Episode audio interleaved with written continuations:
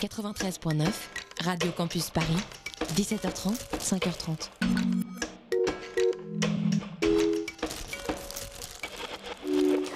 Plus que quelques jours avant le solstice, mais il fait encore jour entre 13h et 13h05. On est lundi, il est 19h passé de 47 secondes. Bienvenue sur Radio Campus 93.9.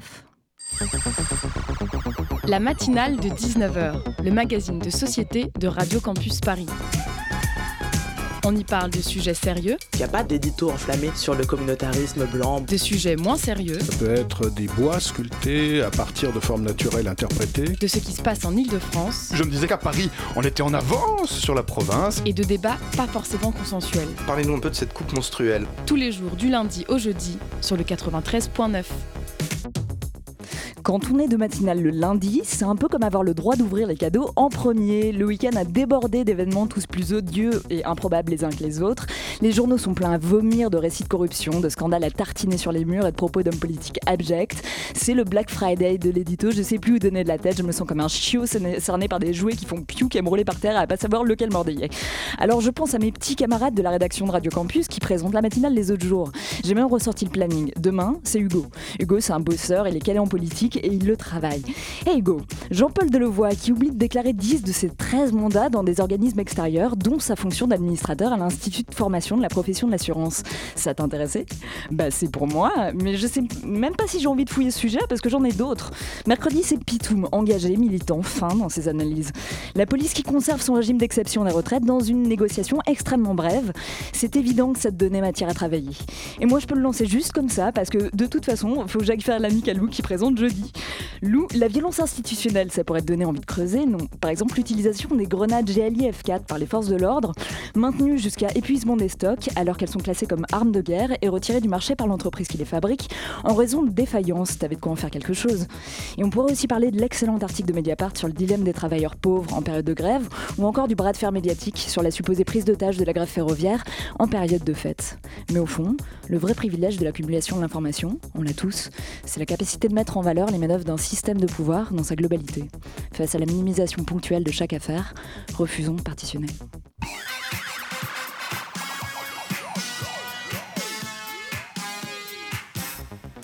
Et au sommaire de l'édition de ce soir, Liban, Iran, Irak, les révoltes populaires s'embrasent dans différents pays de la sous-région. Pour nous en parler, nous accueillons Yasmine Laveille, responsable du bureau Afrique du Nord et Moyen-Orient à la Fédération internationale des Ligues des droits de l'homme. C'est notre sujet. Hein. En seconde partie d'émission, nous comptons sur la chronique d'Alexandra pour nous rappeler que le monde est absurde.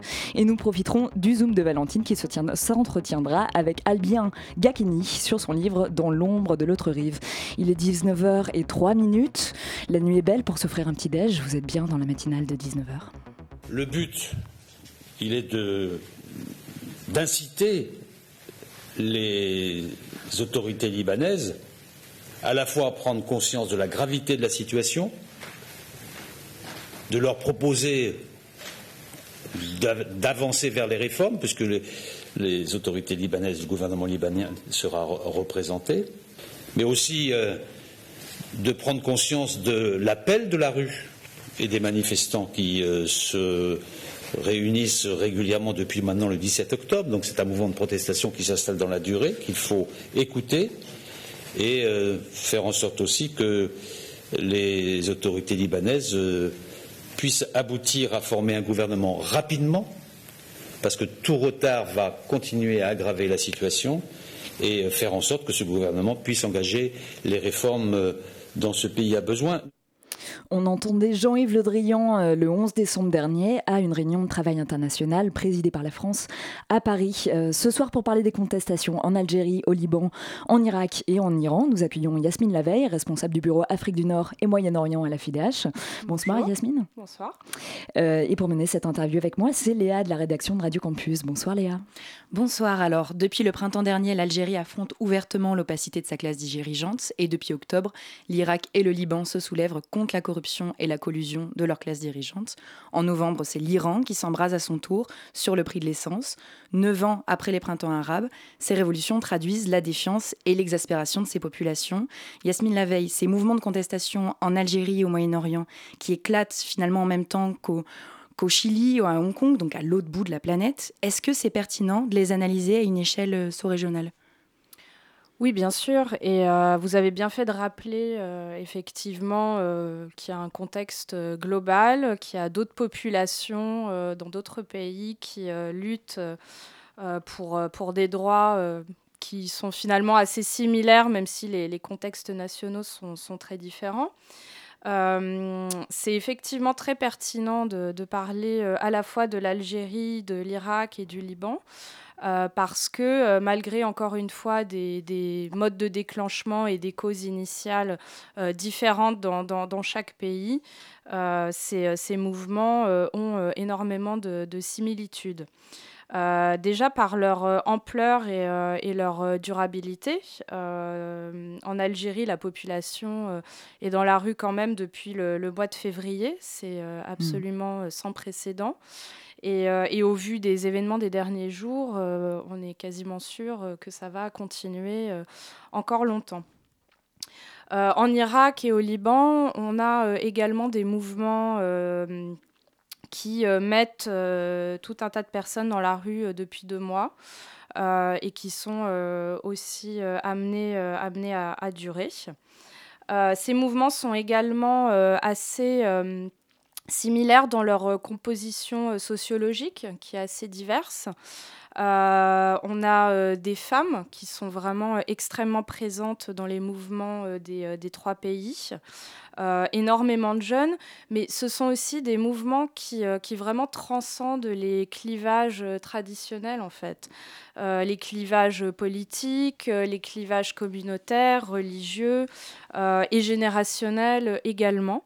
Donc ça, c'est assez euh, inédit et, ça rappelle bien sûr euh, ce qui s'est passé en, en 2011 dans la région et je dirais même que ça va encore plus loin. Est-ce que, est que, justement on peut concevoir ça comme une, suite des printemps arabes ou est-ce qu'il faut concevoir ça plutôt à une échelle mondiale au final? Est-ce que ça se rapproche autant du Chili que ça peut se rapprocher de ce qui s'est passé euh, dans les années 2010-2011 Je pense que les, les, deux contextes se superposent si vous voulez. Enfin, hmm. L'un n'empêche pas l'autre. Euh, on peut considérer que c'est une suite euh, à ce qui s'est passé en 2011 parce que quelque part les revendications euh, des populations qui avaient été exprimées en 2011 n'ont pas été satisfaites. les, inégalités persistent, la situation économique est catastrophique dans absolument tous ces pays et, surtout on a affaire à des classes dirigeantes qui sont aujourd'hui complètement contestées. Euh, les, elles sont considérées par la rue comme étant euh, corrompues, comme étant incompétentes, parce qu'incapables, quelque part, de, résoudre euh, les problèmes, notamment la, défaillance des, services publics, que ce soit l'eau, l'électricité, l'éducation. Enfin, c'est vraiment c'est vraiment ça, quelque part, qui, euh, qui, se trouve derrière ces mouvements-là. C'est des demandes de, de droits euh, fondamentaux et, de libertés euh, auxquelles ces populations sont, sont cruellement privées, et, ce, depuis longtemps. Qu'est-ce qui a mis le feu aux poudres dans, dans, ces différents contextes, que ce soit en Algérie, au Liban, en Irak et en Iran? Quels ont été les premiers moteurs? C'était des, raisons euh, assez différentes au départ. Euh, en, Algérie, la contestation euh, couvait, si vous voulez, depuis très longtemps.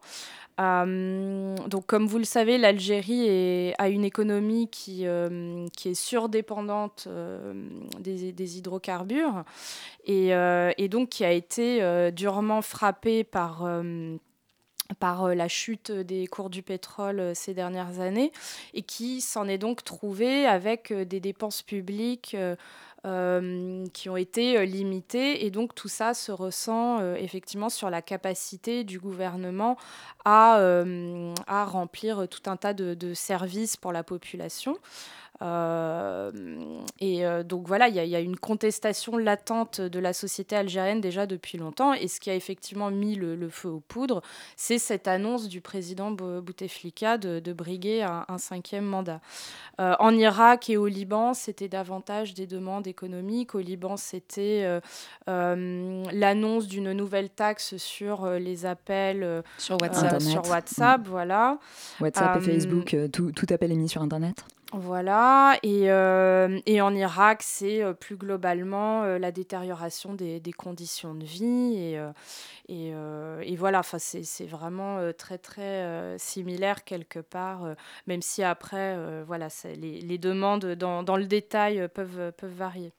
Est-ce que finalement ces crises sont avant tout des crises économiques, avec tout ce que vous nous racontez, dues aux écarts de richesse notamment, ou est-ce qu'on peut aussi parler de crise politique Est-ce qu'il y a un fond politique?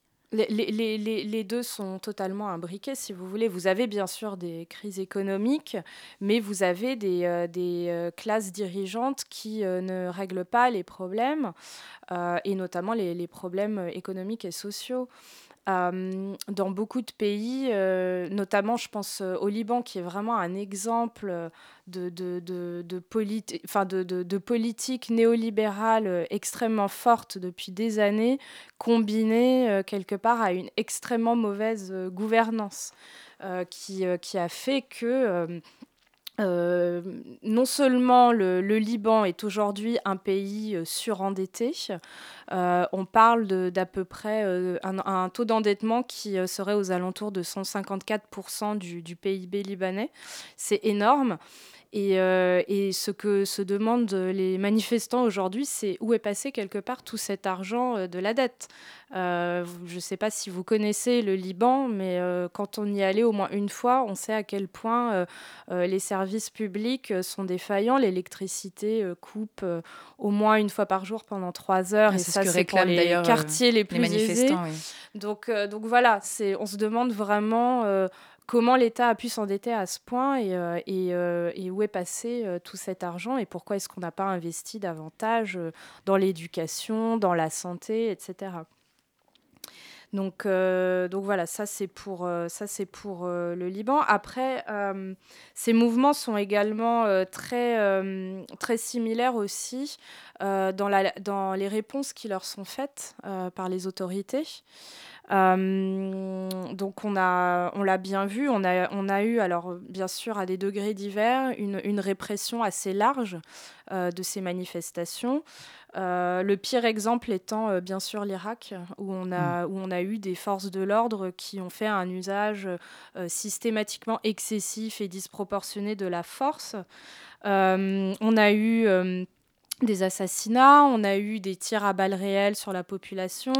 On a même eu euh, des enlèvements, euh, des enlèvements donc de, de manifestants, mais aussi d'activistes, de défenseurs des droits humains. Amnesty parlait de 420 morts. Euh, oui. Oui, à peu près. Je crois que j'ai 400, 403 euh, il y a trois jours. Donc euh, voilà, le, et le bilan ne, ne cesse de s'alourdir. On a, on a pu apercevoir des tanks au milieu des manifestations. On a même vu des armes anti-aériennes, ce qui est quand même assez inédit. Hmm. Donc, donc voilà, on a, on a, on a une, une répression extrêmement violente. Justement, et au Liban du, du, côté des manifestants, en revanche, l'Irak, le, mouvement de, le, le, mouvement de contestation en Algérie, qui s'appelle Irak, euh, euh, garde une ligne extrêmement pacifique, voire pacifiste. On sent que c'est quelque chose qui est quand même à cœur des manifestants de ne pas rentrer dans des manifestations de violence et de ne pas répondre aux provocations du gouvernement. Euh, et c'est quelque chose qu'on raccorde souvent à une espèce de traumatisme de la décennie noire vécue en Algérie. En revanche, le Liban semble quand même s'engouffrer dans quelque chose qui est beaucoup plus frontal et, peut-être plus armé des deux côtés. Comment est-ce que ça s'explique alors que le Liban, lui aussi, a 20 20 de, de, guerre civile derrière lui? Alors, le, mouvement euh, de protestation au Liban euh, est pacifique, hein, est très très largement pacifique. Euh, en revanche, il y a eu effectivement des violences ces derniers jours qui sont en grande partie attribuées aux forces de l'ordre. mais aussi à des... alors on parle d'infiltrés, de, Mm. Euh, ça peut arriver, c'est arrivé en Irak, c'est arrivé dans d'autres pays euh, qui font usage de la violence euh, au milieu des, des manifestants.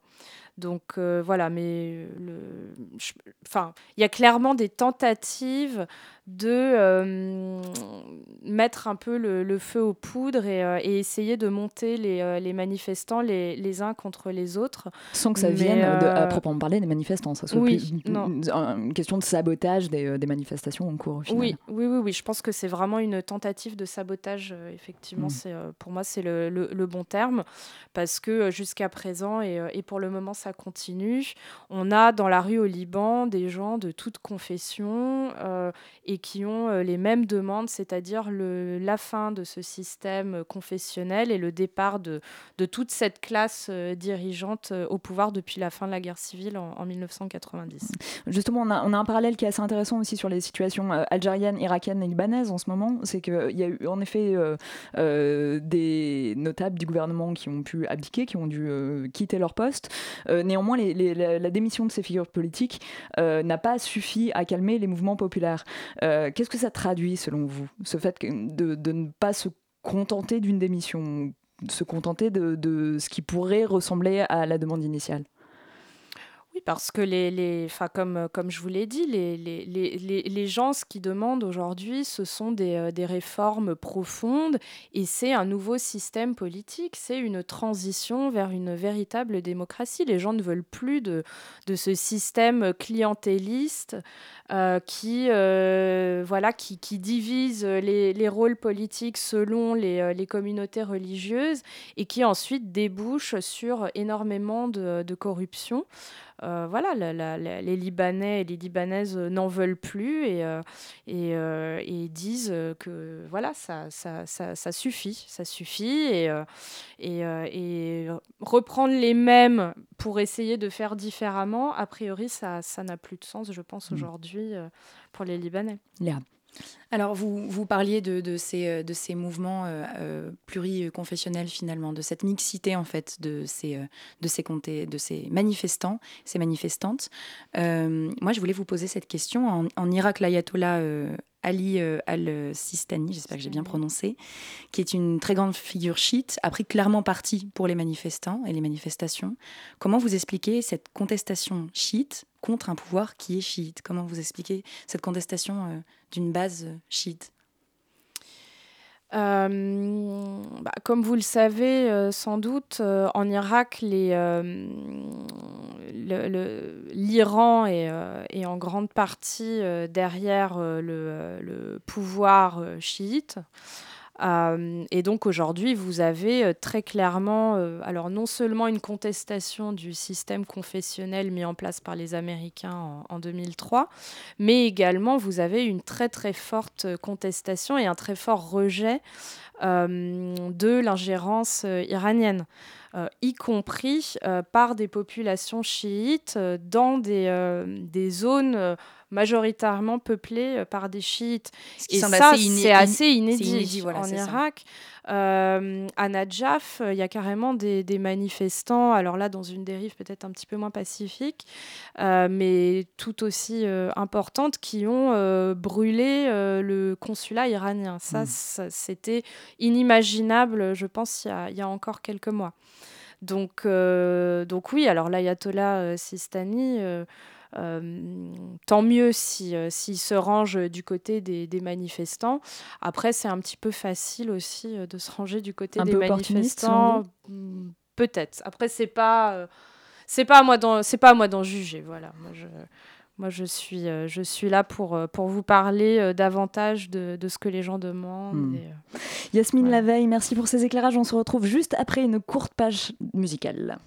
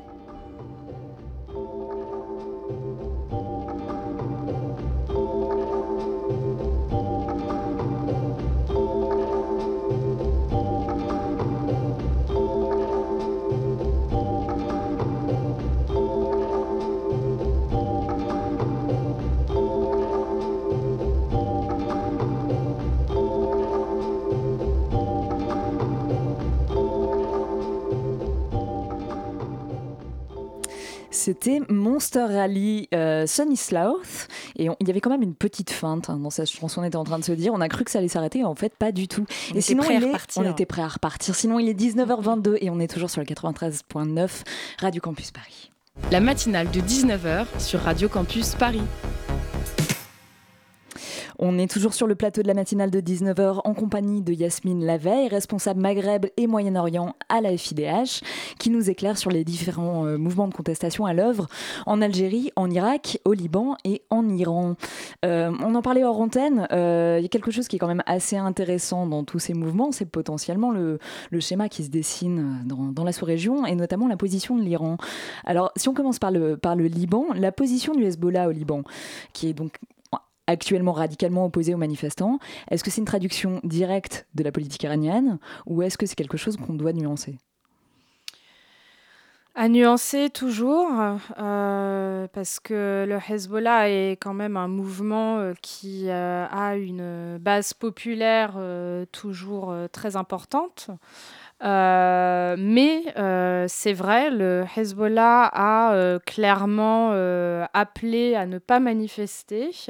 Et malgré cela, on a vu beaucoup de, de populations des quartiers qui sont soi-disant acquis au Hezbollah à Beyrouth ou ailleurs, qui sont descendus dans les rues. Il y a eu également des... des manifestations à Bar al-Bek, Mhm. euh, qui est connu comme étant un fief euh, du Hezbollah parmi tant d'autres. Euh, donc tout ça, ça remet un petit peu en question aussi la, la toute-puissance du Hezbollah face à ses prétendus administrés, je Mhm. dirais. Et derrière, on a effectivement une... on a, euh, oui, une, remise en question quelque part aussi de, la toute-puissance euh, de l'Iran, Euh, que ce soit au Liban ou, en Irak. Euh, euh, voilà, c'est... pour, pour continuer sur le Hezbollah, et, euh, est-ce qu'il n'y a pas aussi une espèce de, de changement de positionnement? Au final, le Hezbollah était quand même souvent anti-gouvernemental, ou en tout cas euh, servait de con- pouvait servir de contre-pouvoir, et au final, c'est euh, le Hezbollah qui se retrouve à défendre le gouvernement en ce Oui, moment. parce que le Hezbollah est au pouvoir depuis des années, Oui. participe aux différents gouvernements et euh, là ne veut pas se retirer d'ailleurs de la composition d'un futur euh, gouvernement. Euh, il a, voilà, le, Hezbollah l'a clairement euh, exigé. Euh, donc, euh, donc, si vous voulez, le, le gouvernement tant attendu par la communauté internationale au Liban risque de prendre du temps. Alors, vous parlez de ce futur gouvernement libanais. On a entendu Jean-Yves Le Drian, au début de cette émission, appeler les autorités libanaises à se secouer, littéralement, pour former un gouvernement, alors que la désignation d'un Premier ministre a encore été reportée aujourd'hui à jeudi prochain. Euh, mais d'une manière générale, quelle est la position du gouvernement français et plus globalement des, gouvernements occidentaux euh, face à ces mouvements? Quel est euh, leur mode de réponse? Alors moi, ce qui m'a frappé, c'est que euh, Monsieur Le Drian a, appelé également les autorités libanaises à se conformer aux demandes de la rue. Euh, J'aimerais bien euh, entendre ça de la part de, de Monsieur Le Drian euh, plus souvent, que ce soit dans le cas du Liban, mais aussi dans le cas de, l'Égypte, de l'Algérie, de l'Irak. Euh, voilà, c'est le genre de discours qui, euh, qui nous ferait euh, du bien si on l'entendait. Qu'est-ce que ça traduit, plus ça, souvent. justement, au final, le fait que il- Le Drian prenne position aussi, aussi ouvertement pour le Liban, là où il reste assez muet sur pas mal d'autres situations? Sur le Liban, c'est euh, c'est un petit peu moins euh, sensible, je dirais. C'est oui, on, on- on vend des armes au Liban, mais peut-être en beaucoup moins grande quantité qu'à l'Égypte, par exemple. Mm. Donc, euh, donc forcément, c'est euh, un petit peu moins euh, risqué. Est-ce qu'on peut supposer aussi qu'une déstabilisation régionale euh, jouerait en faveur de, l'Europe, de l'Union européenne? En tout cas, si, euh, euh, une déstabilisation de gouvernements qui peuvent être aussi soutenus par l'Iran euh, pourrait avoir une incidence euh, stratégiquement positive pour l'Union européenne? C'est beaucoup, beaucoup trop tôt pour, pour le dire. là, clairement, les, les, gouvernements occidentaux, dont la France, a priori, jouent la carte de la stabilité à tout prix. Euh, même si euh, ce sont de toute façon euh, dans toute la zone hein, des, des, des, régimes extrêmement instables par, par essence et, et, on le voit aujourd'hui quelque part, un rien les déstabiliser. mais les, les, gouvernements occidentaux, je pense pour la plupart, espèrent quand même qu'ils vont réussir à se maintenir. dans le cas du Liban, si on demande euh, la formation d'un gouvernement euh, le plus vite possible, c'est surtout parce qu'on craint les, euh, les, répercussions économiques. C'est pas forcément parce qu'on se préoccupe des demandes de, la rue, à, mon sens. quelles répercussions économiques on, pourrait envisager si, si le, le gouvernement n'était pas reformé? Là, euh, si vous voulez, c'est une condition qu'ont euh, émise les, euh, les, bailleurs de fonds internationaux du Liban, et notamment le FMI et, la Banque mondiale. ils ne débloqueront aucune aide vers le Liban qu'à condition qu'un gouvernement stable et crédible soit formé. Mmh. Euh, voilà. Euh, en attendant, vous avez une situation économique qui se détériore de jour en jour, une, une pénurie de dollars euh, qu'on n'avait jamais vu depuis très longtemps. Euh, et donc, euh, des banques qui sont obligées de, fermer, euh, des citoyens qui courent vers les distributeurs et qui n'arrivent pas à, retirer, en tout cas, de dollars, des entreprises qui sont obligées de suspendre un certain nombre de leurs activités, des importations qui sont qui sont stoppés, etc. etc. Donc euh, euh, la, situation économique euh, au Liban est, très, est très, très inquiétante et, elle a même des répercussions sur la crise syrienne. Donc voilà, là, on ne va pas partir aussi loin, mais, mais elle en a, en tout cas.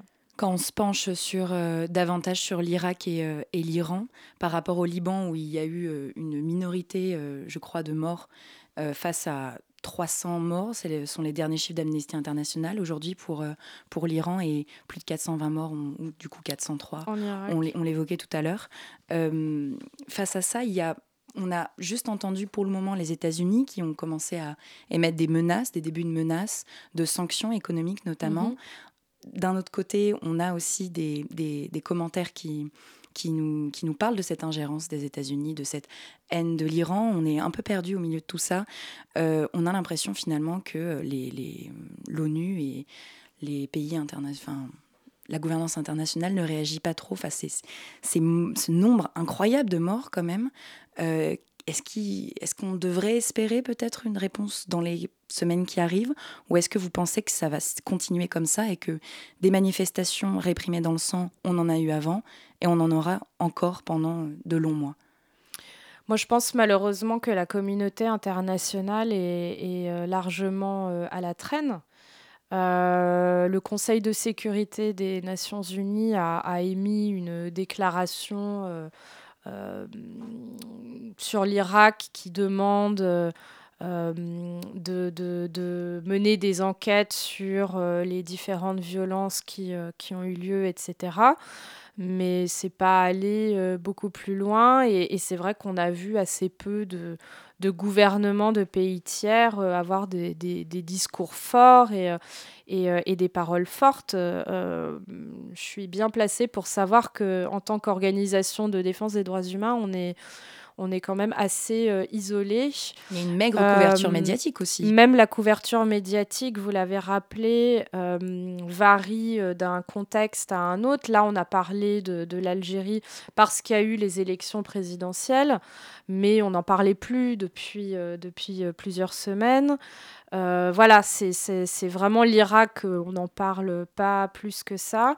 Et, euh, donc on se demande euh, à quel moment est-ce que les, opinions, les opinions publiques vont se réveiller quelque part? Parce que finalement, ce que demandent les Irakiens, ce que demandent les Libanais, ce que demandent les Algériens, c'est davantage de justice sociale, c'est davantage de droits, de liberté fondamentale. Et c'est pas si différent de ce que demandent les Chiliens et même de ce que demandent les Français, quelque part, qui aujourd'hui, pour certains, sont, sont en grève. pour le droit justement d'avoir une retraite décente.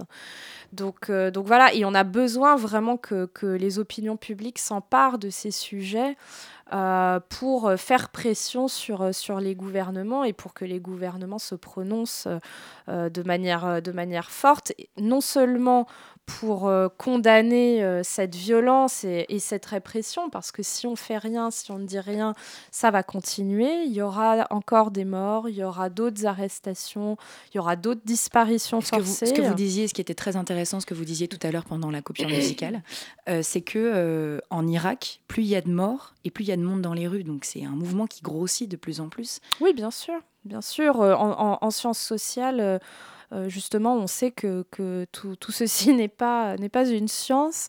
Et, et parfois, la répression euh, n'incite pas les gens euh, à se protéger et à rester chez eux. C'est même le contraire. Vous vous faites face à des, à des personnes qui, quelque part, n'ont plus grand-chose à perdre mmh. et se précipitent de plus en plus dans les rues. Et je crois que c'est ce qui est en train de se passer euh, en Irak. Et, et, et, je crains que, que, que, les violences aillent crescendo, justement.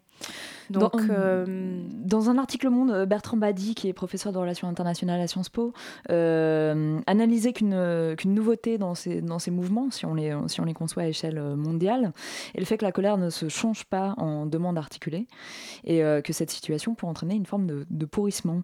Est-ce que c'est une analyse que vous partagez c'est difficile de, de trancher euh, sur, sur une question aussi complexe. un point commun à la plupart de ces mouvements, c'est justement le, leur manque de leader quelque part. Mmh. Euh, enfin, si vous voulez, vous avez plein de, leaders, euh, en tout cas d'organisateurs. Euh, de manifestations, de mobilisations, etc. Mais vous n'avez pas vraiment de, de, de, de figures, de, figures de qui se dégagent, etc. Et vous n'avez pas non plus de projets alternatifs euh, qui, euh, qui euh, ressortent de, de, de, tout ceci. donc malheureusement, ce sont des, des mouvements qui s'articulent autour de demandes très négatives. C'est le rejet de, la contestation de, mais c'est pas la proposition. Alors oui, les gens veulent un régime démocratique idéalement, mais mais quelle forme est-ce que ce régime doit prendre? Euh, Qui va pouvoir mener euh, une transition politique, etc., etc. Tout ça, c'est pas vraiment tranché, malheureusement.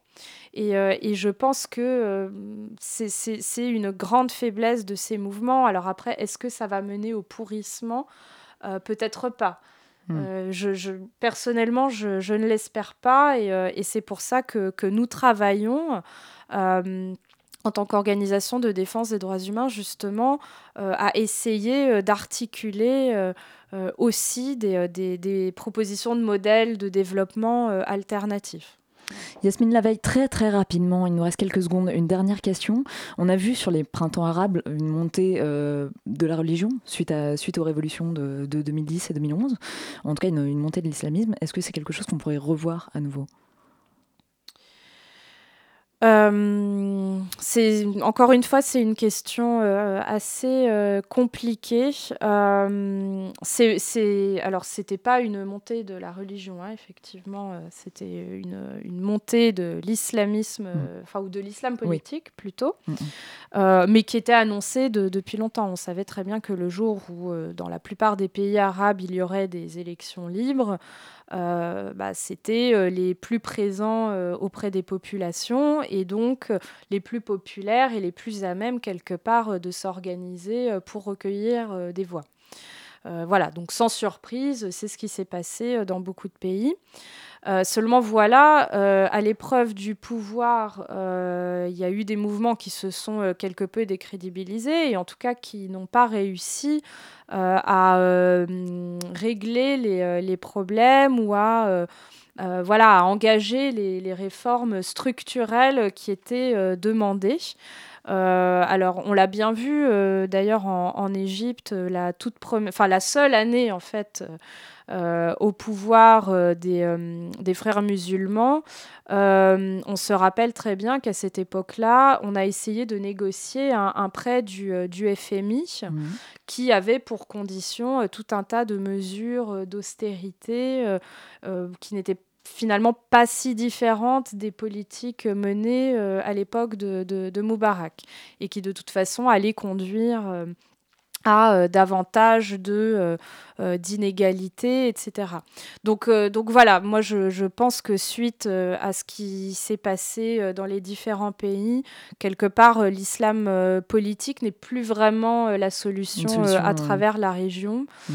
Euh, enfin, je, je, je, pense que c'est, voilà, ces mouvements-là euh, demandent euh, d'autres formes, de liberté, d'autres formes de, de, réponse à ces mouvements-là. Yasmine Laveille, merci beaucoup pour votre intervention, merci pour votre éclairage. Et pour notre part, on se retrouve après une petite pause musicale.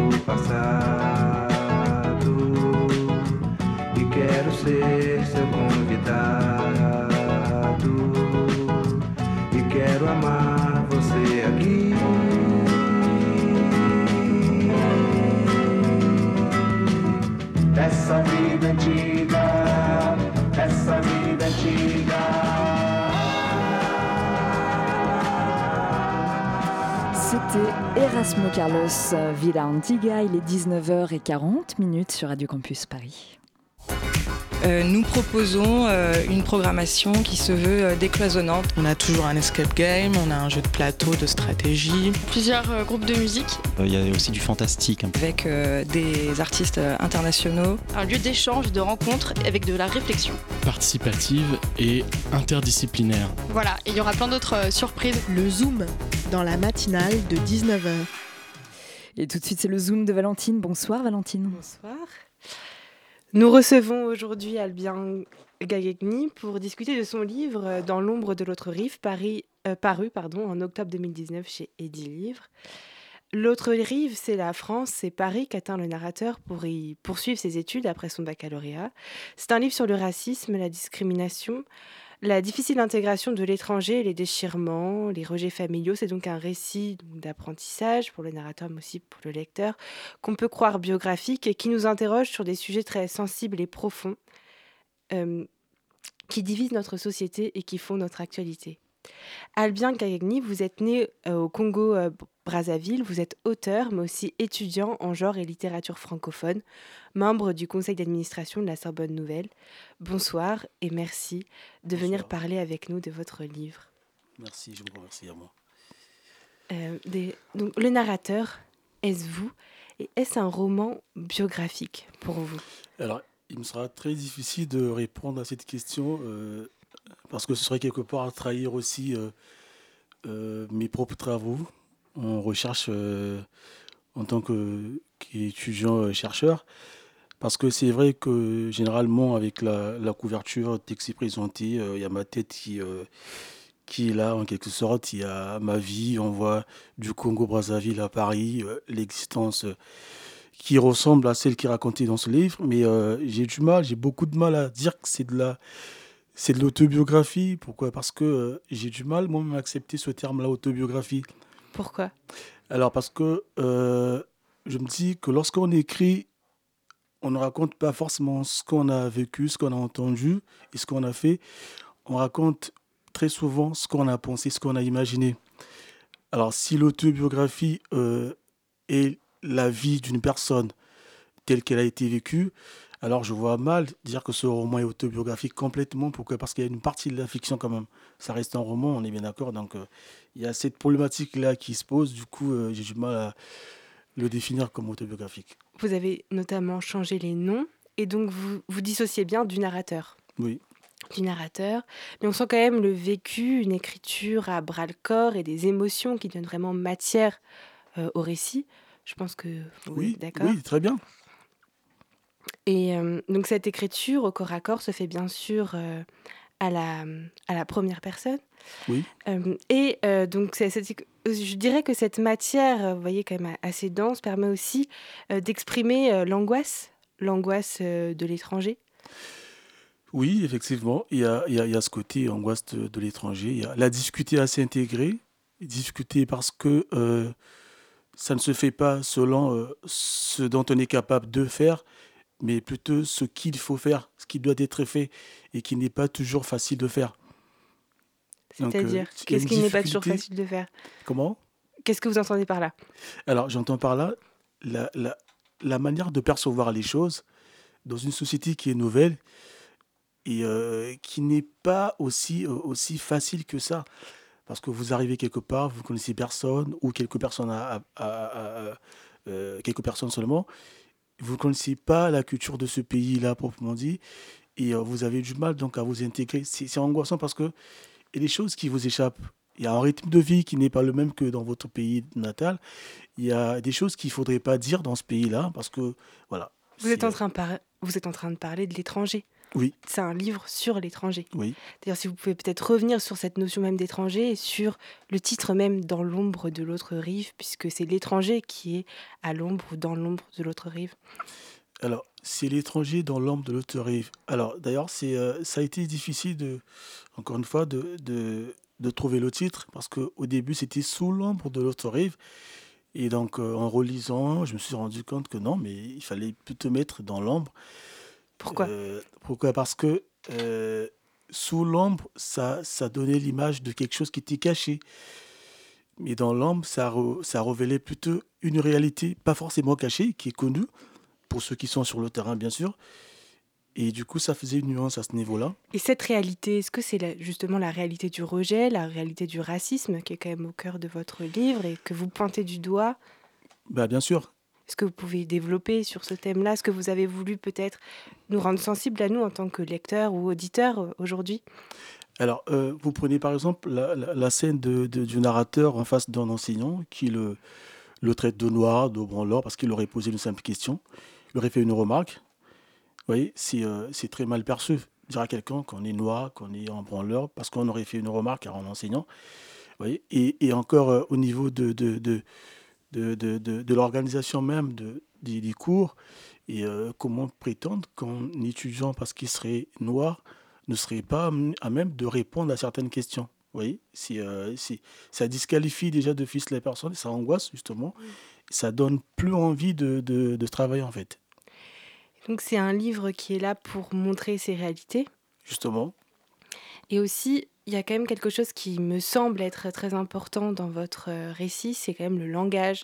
Un langage qui est lieu de violence. Vous parlez de cours, c'est un étudiant qui est quand même euh, étudiant en communication, en lettres, et qui veut s'emparer quand même de, de, ce langage, qui est aussi un instrument de pouvoir, alors qu'en face, on lui renvoie quand même des paroles, comme vous dites, qui sont extrêmement difficiles.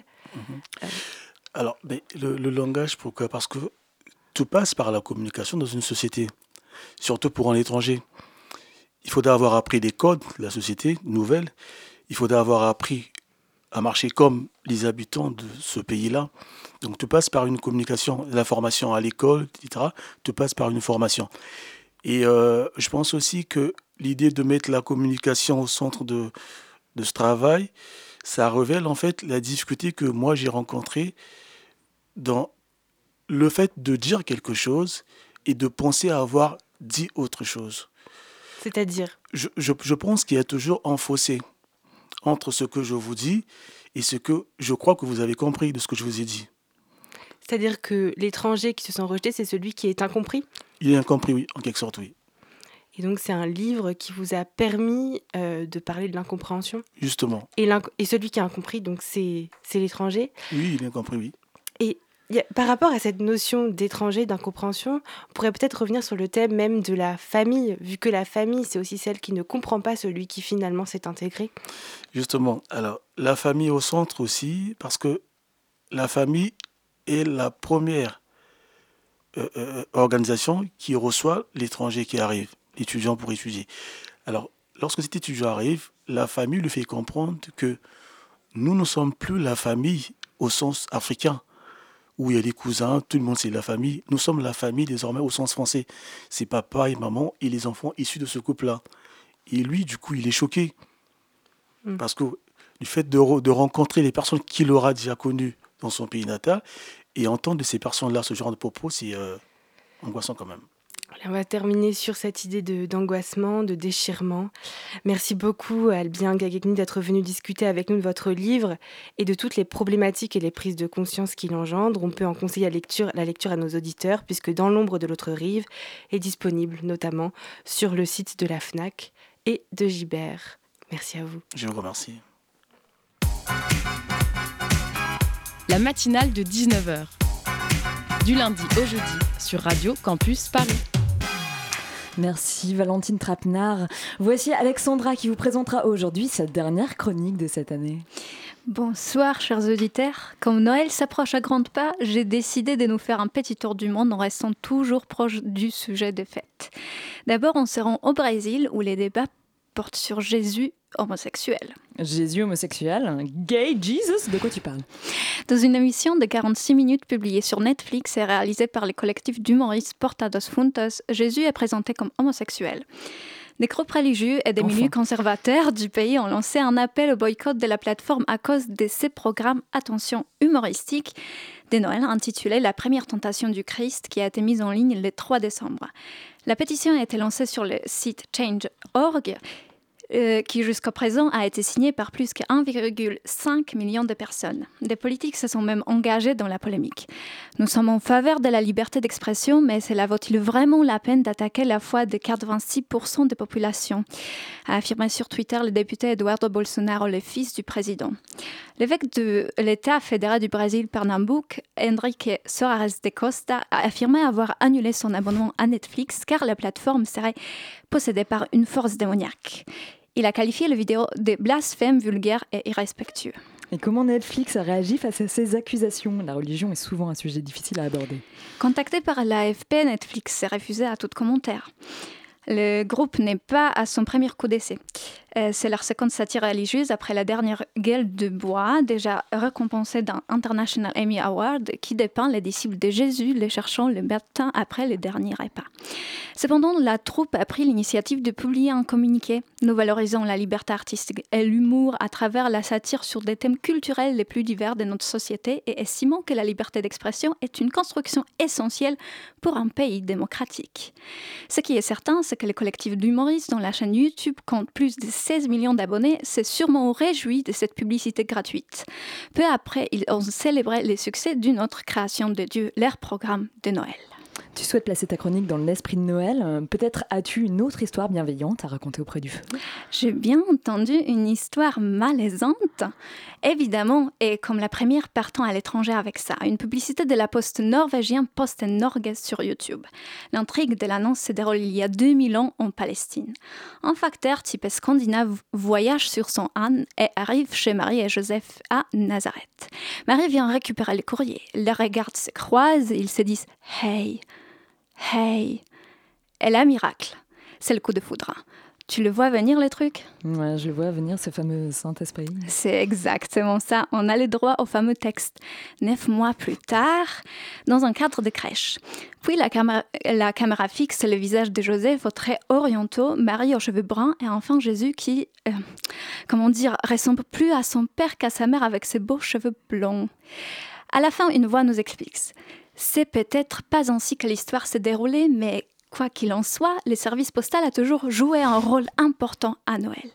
Cette publicité a été inondée d'une vague de critiques. Les gens demandaient principalement pourquoi la Poste ne montre pas les prophètes d'autres religions. La Poste a-t-elle répondu? Oui, bien sûr, nous ne voulons offenser personne, a affirmé la société. Le but de cette publicité est de montrer sur le ton de l'humour que le service postal norvégien a toujours fait partie de Noël en utilisant le moyen comique bien connu de la naissance du Christ. Elle a déjà été réécrite, parodiée et adaptée à l'écran plusieurs fois dans l'histoire. Notre petite contribution est de relier le personnage du facteur. La tradition chrétienne à Noël fait partie de la culture en Norvège. C'est le point de départ pour notre film. Connecter d'autres religions comme l'islam à Noël n'est pas donc approprié dans ce cas. Peut-on tout accepter sous couvert d'humour, du second degré, ou faut-il savoir rire de tout? Je vous laisse avec cette question. Je vous souhaite joyeux Noël en avance. J'espère que toutes vos livraisons arriveront à temps. Merci Alexandra, c'est la fin de cette matinale. On remercie nos invités, bien évidemment euh, Léa à la Alacointe qui devrait présenter Alexandra à la chronique qui ne devrait pas s'arrêter, Valentino Zoom qui a bien fait d'arriver, Margot la meilleure réelle du lundi. Et Jules à la coordination. Demain retrouvez-nous à 19h en compagnie d'Extinction Rebellion. Et tout de suite ces pièces détachées. Bonsoir, mais de quoi on va parler en pièces détachées Camilla?